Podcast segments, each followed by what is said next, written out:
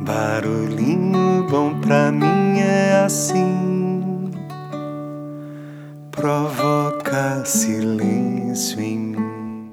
Hoje eu quero compartilhar um mix aqui de pensamentos que podem ser muito úteis nesse momento de incertezas né, e medos é, diante da situação que temos vivido aí com a pandemia de coronavírus. É, eu vou começar com um pensamento do Roshi Juan Khalifa sobre a esperança. É um tema que, que eu gosto muito de estudar. Então vamos lá, abre aspas.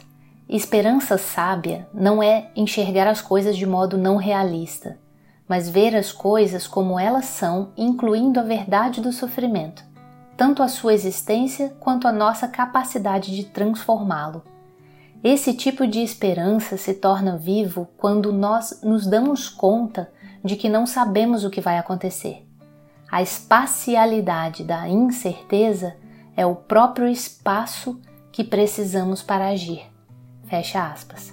E eu achei muito interessante esse pensamento e eu gostaria de complementar com mais dois ou três outros aqui na sequência um do estadista tcheco é, Havel, que disse que, abre aspas, a esperança definitivamente não é a mesma coisa que o otimismo. Não é a convicção de que algo vai dar certo, mas a certeza de que aquilo faz sentido independente do que aconteça. Fecha aspas.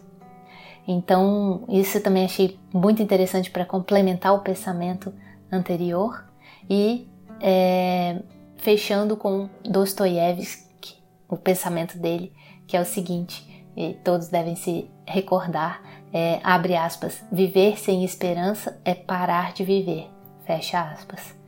Então, todas essas palavras eu acho que movem a gente, né? E colocam sentido diante desse momento.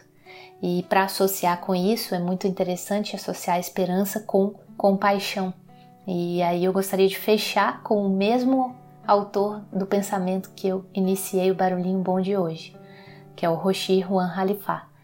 É, num dos livros dele tem esse pensamento aqui, que eu acho que encerra bem essa, esse conjunto de pensamentos complementares. Então vamos lá, abre aspas. Muitos de nós estão encolhendo diante dos venenos físicos, sociais e das toxinas de nosso mundo, mas a compaixão, na verdade, mobiliza nossa imunidade.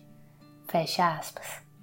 Então fica aí esse barulhinho bom é, de múltiplos autores, né, para a gente pensar aí nesse momento como que a gente pode trabalhar a nossa esperança e a nossa compaixão.